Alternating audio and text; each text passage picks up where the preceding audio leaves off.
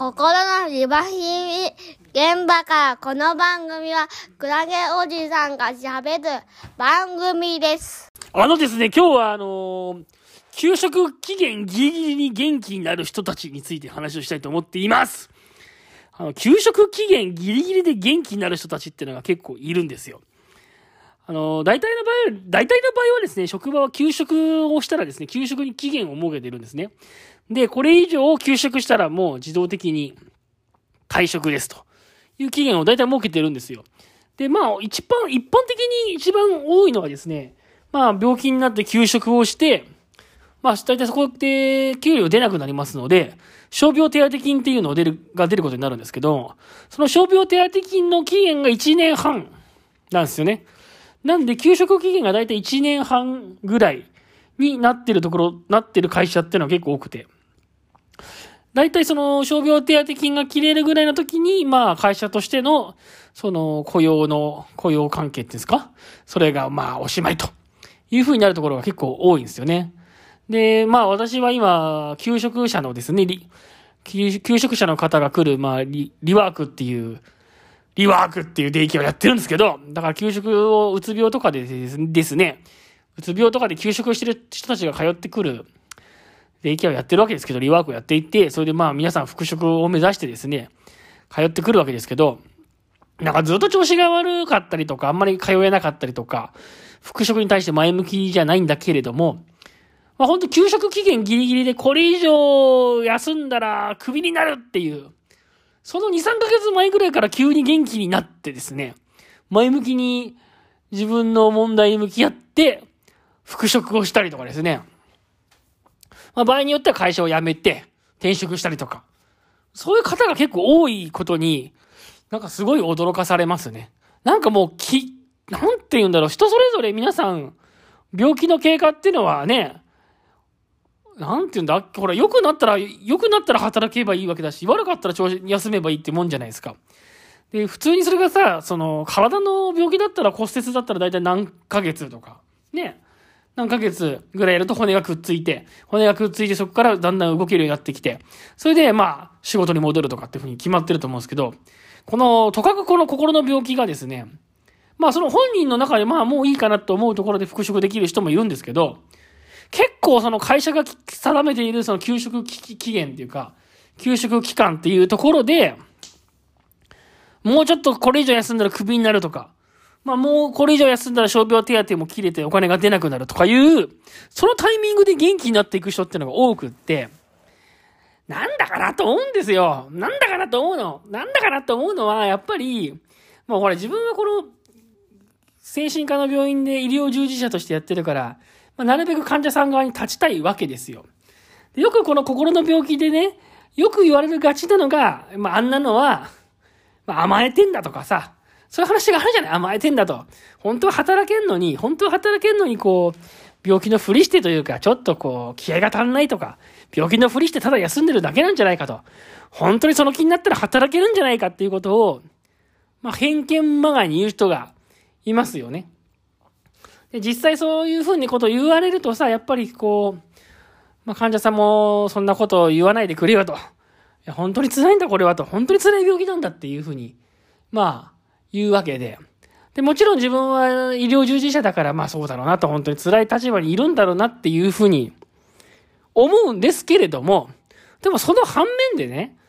な、なんかこの半で切ったようにその1年半の休職期間のちょっと前になってくると急に元気になってきて、前向きになってきて、いや仕事に戻るんだとか、復職しますっていう人のなんか多いこと。なんでなのかなと思うぐらいそういう人が多いんですよ。そう、それまで調子悪かったりとか、復職なんかできないとか、働けないって言ってたのにですよ。その休職期間が近づいてきて、これ以上クビになっちゃうかなってなってくると、いや、もう大丈夫だ。働けますみたいな。なってくる人が多くって、なんか不思議だなって思いますよね。じゃあ、じゃあ何？休職期間が1年だったら、その1年の間に直そうとするのかとか、休職期間がじゃあ半年だったら、半年のうちに直して職場に戻ろうとするのかとかって、やっぱいろんな疑問が湧いてくるわけですよ。で、逆に、えー、公務員の方とか、銀行員の方とか、まあ JR とか、まあそういうちょちょっとこうお堅い、元、元国、国がやってたような会社で働いてる方なんかは、給食期間がもっと長いんですよね。1年半とかじゃないんですよ。2年半とか3年半とか結構長いこと休めるんですよ。で、そういう方っていうのは、1年半で戻ればいいのに、もっと長く休んで、本当にギリギリまで休んで、そこから戻ろうとするみたいなことが結構あって、なんかさ、そういうの見てると、結局、その、何？じゃあ回復って自分で決めるもんじゃないのかと。国、国なり法律なり制度なり、会社が決めた給食期間なり、それが決め、それで決められて、ここまでは休めるから、ここから先は休めませんよって言われたら、結局その人はその気になるのかみたいな気持ちにちょっとなったりとかしてて、なんだかなと思うんですよね。なんだかなと思う人間、なんだかなと思う。ちょそういう意味じゃこちらもある程度、なんていうか、オラオラ、オラ、オラ、オラ、オラ、オラ、オラ、オラじゃないけど、早くしろ、早く、早く、早くしろ、早くしろっていうか、そういうふうにこう、お尻叩くじゃないけど、そういう形にしていかないと、復職しないのかなって思ったりもするし、なんだかさ、その辺がちょっともう、わかんないななんて思いますね。わかんないなと思う。でね、そもそもじゃあ、傷病手当金ってなんで1年半なのかななんてことを、ちょっと最近気になったんで調べてみたんですよ。でそもそも傷病手当金って何かっていうと、まあ、休職をした時に、まあ、その給料の、もともともらってた給料の何割かがもらえる制度なんですよ。で、まあ、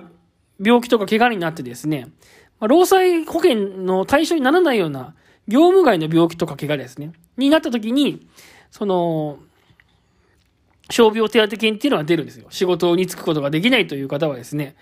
まあ、4日以上仕事を休むことになったらば、えー、傷病手当金が出ることになっています。で、まあ、基本的にはですね、まあ、標、標準報酬月額っていうのがあって、まあ、その、それまでちょっとよくわかんない。標準報酬月額っていうのはちょっとうまく説明できないんですけど、まあそれまでもらってたお給料の、まあその何割かっていう、半分の2だったかな？の金額がまあ、傷病手当金ではもらえるようになると。で、この傷病手当金がですね、1年半っていうことになってまして、で、これがなんで1年半なのかっていうとですね、この、障害年金を受給できる期限が、えー、だいたい1年半からだからっていうことらしいんですね。障害年金っていうのもありますね。病気とかになって障害を、えー、障害になってしまった、障害の状態になった時に、まあ年金が降りるわけですけど、これが基本的に、えー、初診日から1年半経ったところで障害認定日とされてですね、まあ大体最初に病気になって、えー、初診で病院にかかったところから1年半経てばですね、もう大体病気っていうものがですね、もう治ったなり、症状が固定したなり、まあもう変化がなかなくなってくるだろうと。プラトーになっていくだろうというふうに見なされるんですよね。だから、1年半のところで、基本的に1年半治療して治れなかったら、まあそこから先はもう病気ではなく、その障害というふうに認定されて、まあ障害年金が下りると。で、いうことらしいんですよ。で、法律的な立て付けとしては、だから、障害年金が降りるのが1年半だから、初診日から。だから、傷病手当金はそこまでの間、傷病手当でやっていただいて、まあ、1年半以上経ったものに関しては、もう傷病手当金は出ないので、障害年金に、をもらって、まあ、生活してくださいねと。まあ、生活できるほどの金額が障害年金でもらえるって話は聞いたことがないんですけど、まあ、そんなにはもらえないんですけど、まあ一応障害年金をもらうようになればですね、えー、まで、までには基本1年半かかるということらしいんですよ。だからね、結局、何が言いたいかというと、これ全部法律で決まってるわけですよね、その1年半なんてことも。で、その、まあ、まあ、障害年金が結局1年半だから、まあ、大体の病気は1年半ぐらい経てばもう、まあ、あれなのかもしれないですね。そのプラトーになるってことなのかもしれないですね。もうそ、そこまでだってことなんでしょう、きっと。大体の場合はね。まあ、そういうふうな考え方がいいのかもしれません。で、そう考えてみたらですよ。でも、だったら1年半ぐらい経ったら皆さん普通に復職してもいいようなもんじゃないですか。でも、あれなんですよ、その公務員だったりとか、本当に、その、一部の課題仕事をしていて、1年半以上休めるような仕事についている人はですね、結構、1年半過ぎてもまだまだ休んでですね、えー、なかなか復職しないと。で、本当に本当にギリギリになって、なんかやる気になるっていう方が結構多くって、なんかさ、そういうところが本当にこう、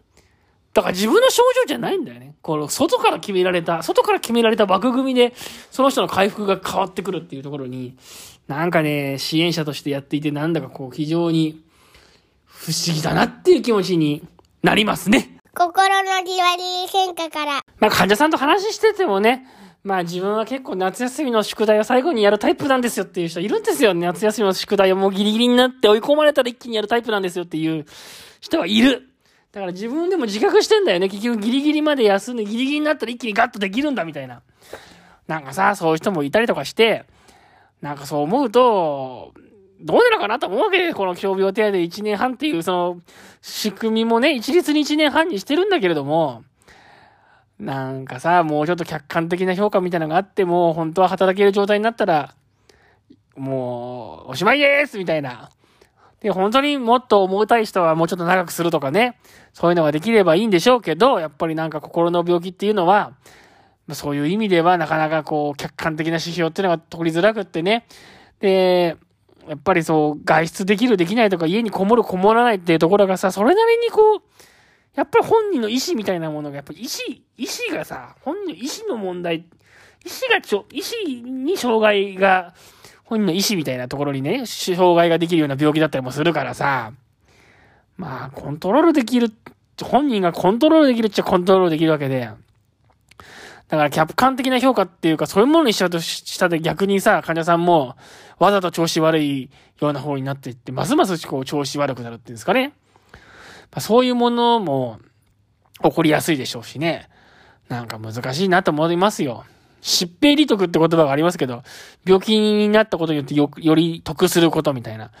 らその休職なんかするとね、休職して、あ意外意外と働くってことしなくても、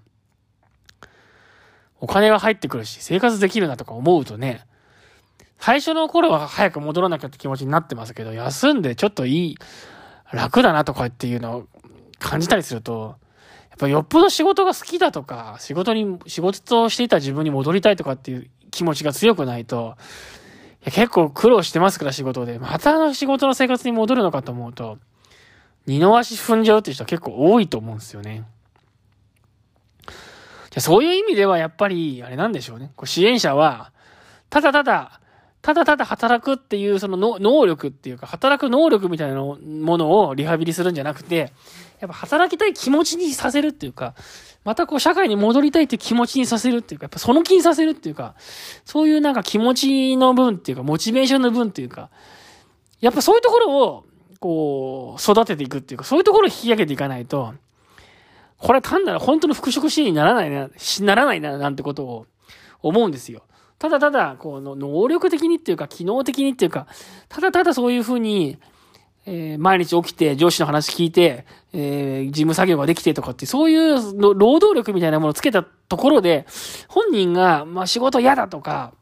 仕事をする人生と仕事しない人生だったらど、もうどうせ同じお金もらえるんだったら仕事しない人生の方がいいって、そう考えちゃうようだったら、やっぱり仕事はしないわけで、なんかちょっとうまく言って、言えてるかな、今の、今の話。だから同じお金もらえるんだったら、同じようなお金もらえるんだったら、働かないんで済むんだったら働かなくていいやっていうふうに思っちゃってるようだったら、なかなか働けないですよね。同じようなお金もらえるけど、やっぱり働きたいなと、自分は社会と繋がってたいなとか、働く自分が好きだなっていう気持ちにどっかでやっぱなってもらわないと、やっぱりその、仕事に戻ろうってならないのかなっていう、いうそういう、まあ、モチベーションの部分みたいなものに、なんかほんと最近こう、この復職支援をしてて、ほんとそこが大事だなと思って、そう、働く能力みたいなことではないなと。やっぱり能力じゃないんだ。働きたいって気持ちを、だんだん興奮してきた。そうやって喋ったら、働きたいって気持ちを育てるってことが、やっぱ最も大事で、働く能力だとか、スキルだったりとかっていうのは、やっぱりそのうち、なんか、働きたい気持ちさえあれば、やっぱなんだかんだでそのうち身についてくんじゃないかっていうか、いくら能力的なことばっかり引き上げたとしても、やっぱり本人が働きたいっていうふうに、働か、働きたいっていう気持ちになっていかないと、やっぱりどうにもならないっていうか。だって働かなくたってお金をもらえる方法があるって。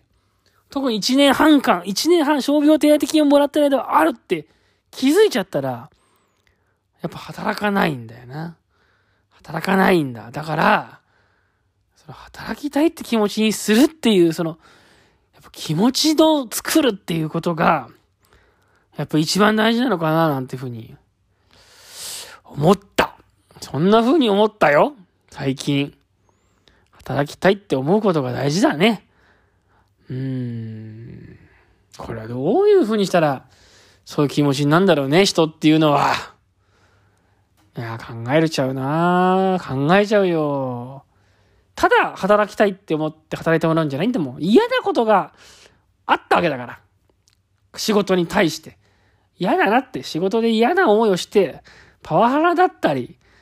長時間労働だったり嫌な思いをしてるわけだから。嫌な思いをしているにもかかわらず、やっぱり働きたいなって思ってもらわなきゃいけないわけだから、そこがね、そこだよ。そこが難しいんだよ、結局。そういうのが難しいなどうしたらいいのかなうー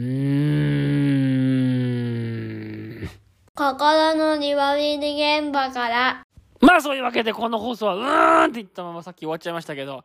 もうこの放送はこの辺で終わりにしたいと思います。この番組はですね、基本的に平日の朝更新していくっていうタイプの、ポッドキャストの番組です。番組の感想も一応求めてるんですけど、基本的に番組の感想は誰からも来ません。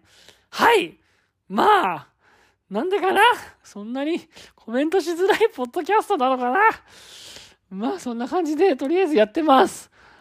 えー、あと何かな？あ、レビューとかも、もしできたら星を押してもらえると嬉しいなと思ってます。なんかね、スポティファイの方が星が多いんだよね。でも、圧倒的にこのポッドキャストは、あのー、アップルポッドキャストで聞いてくれる人が多いんですよ。だからアップルポッドキャストで聞いてる皆さん、ぜひよかったらレビューのボタンで星を押してください。はい。まあそんな感じで、星が欲しいなと思ってます。この間ね、見たらこの番組、えー、アップルポッドキャストのランキングのメンタルヘルス部門っていうすごいニッチなニッチなジャンルのメンタルヘルス部門で14位になってましたどうなんでしょうね。もう微妙ですね。メンタルヘルス部門っていう、そもそもすっごい、すっごいリッチな分野の14位でした まあ、あんまり聞いてる人いないってことだと思うんですけど、まあまあ、そんな感じでやってます。はい。それでは今日もありがとうございました。